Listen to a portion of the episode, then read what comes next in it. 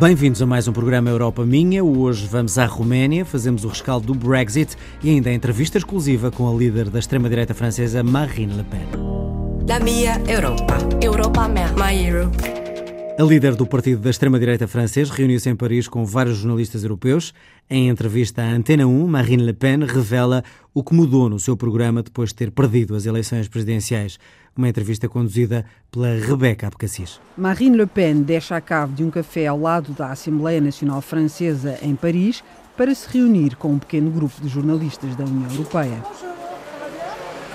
De pé, vestida de azul e encarnado, as cores da bandeira francesa, aceita com ânimo a entrevista da Antena 1 no exclusivo para Portugal.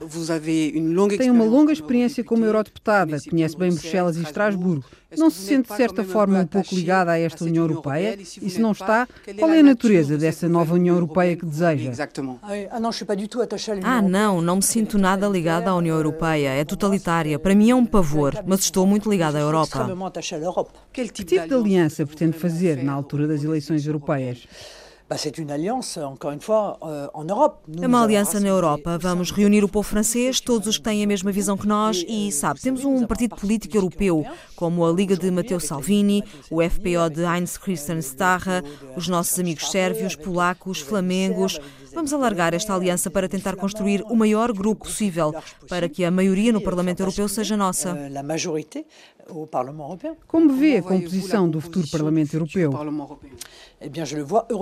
Vejo-a eurocética. Depois de ter perdido as eleições presidenciais francesas do ano passado, a líder da extrema-direita critica o acordo do Brexit negociado por Theresa May. Na verdade, estamos perante um falso Brexit construído por Theresa May e imposto pela União Europeia, porque os britânicos votaram para sair da União Europeia, mas não só continuam na União Europeia, como sofrem todas as consequências e nem sequer vão poder dizer o que querem, porque já não têm direito de voto e ainda têm que continuar a pagar. Tenho a sensação que é um acordo totó. Questionada sobre o aumento de residentes franceses em Portugal por razões fiscais, deixa a crítica. Euh, Não é muito dignificante para a França, honestamente. Sabe, há pessoas nas elites que acham que pagam sempre demais. Pode-se descer os impostos que vão sempre achar que há um lugar no mundo onde vão encontrar melhores condições. Têm um espírito nómada. Nós somos enraizados. A diferença entre os nómadas e os enraizados é que o nómada chega ao poço, bebe do poço e se ele seca, está-se nas tintas, porque amanhã vai-se embora. Os enraizados têm cuidado com os recursos, porque não só vivem no mesmo sítio onde vivem os filhos, mas onde também vão viver os filhos dos filhos. São duas mentalidades diferentes. Depois de chamar nómadas aos franceses que se mudaram para Portugal, Marine Le Pen deixou o café onde se encontrou com os jornalistas europeus sorridente. Hoje está segura que os partidos de extrema-direita da Europa vão ganhar as próximas eleições europeias. Europa minha. Minha Europa. Europa minha.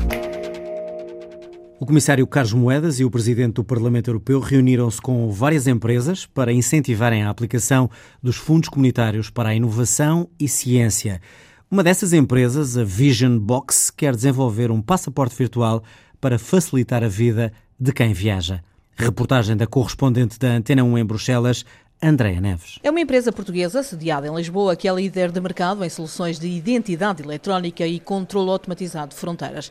A Vision Box foi uma das empresas que em Bruxelas, no Parlamento Europeu, quis mostrar o que se pode fazer com fundos comunitários. Chama-se Smart Trust e pretende criar um passaporte virtual conectado e inteligente no smartphone e vai permitir passar pelas fronteiras e pelos aeroportos de uma maneira muito mais expedita e aumentando a segurança do aeroporto. Pedro Torres, diretor de inovação, diz que este é um dos casos em que é fácil perceber que o facto de ser um projeto português não teve qualquer influência na seleção. Tem vindo a haver um trabalho eh, nos últimos tempos de ajudar as pessoas que se querem candidatar a esses fundos a consegui-los porque é preciso perceber a língua, a linguagem que é usada nessas propostas. E foi por isso que o comissário com o ploro da ciência e tecnologia, Carlos Moedas, criou o Conselho Europeu de Inovação para facilitar o caminho de quem quer recorrer a estes financiamentos, que não podem ser só os que se movem melhor nestes meios. Se se desenvolve que são aqueles que andam mais em Bruxelas, são aqueles que às vezes têm consultores, que sabem exatamente onde ir buscar o dinheiro. E eu não gosto disso. A minha estratégia é que qualquer pessoa em qualquer parte da Europa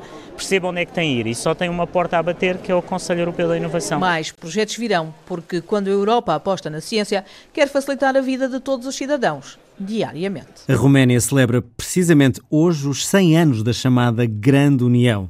Para assinalar a data, esteve em Lisboa o violinista romeno Alexandru Tomescu. O músico trouxe um convidado muito especial, nem mais nem menos do que o Stradivarius.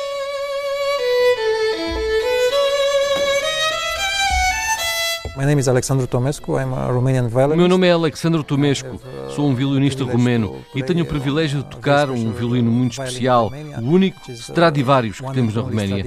É património nacional e há um concurso a cada cinco anos para o atribuir ao melhor violinista e eu tenho esse privilégio há já 10 anos.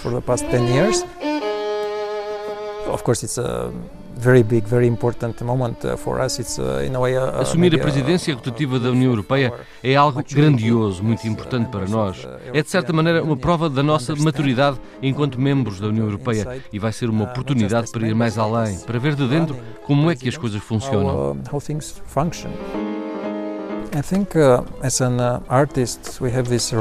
Enquanto artistas, desempenhamos o papel de unir as pessoas. Numa altura em que há tantas ideias conflituantes, tantas correntes que tentam pôr as pessoas umas contra as outras, a música faz precisamente o contrário. Acho que nunca devíamos esquecer. Unidos somos sempre mais poderosos e mais fortes. Much more powerful and much uh, stronger. O programa Europa Minha tem o apoio do Parlamento Europeu Apresentação de João Adelino Faria.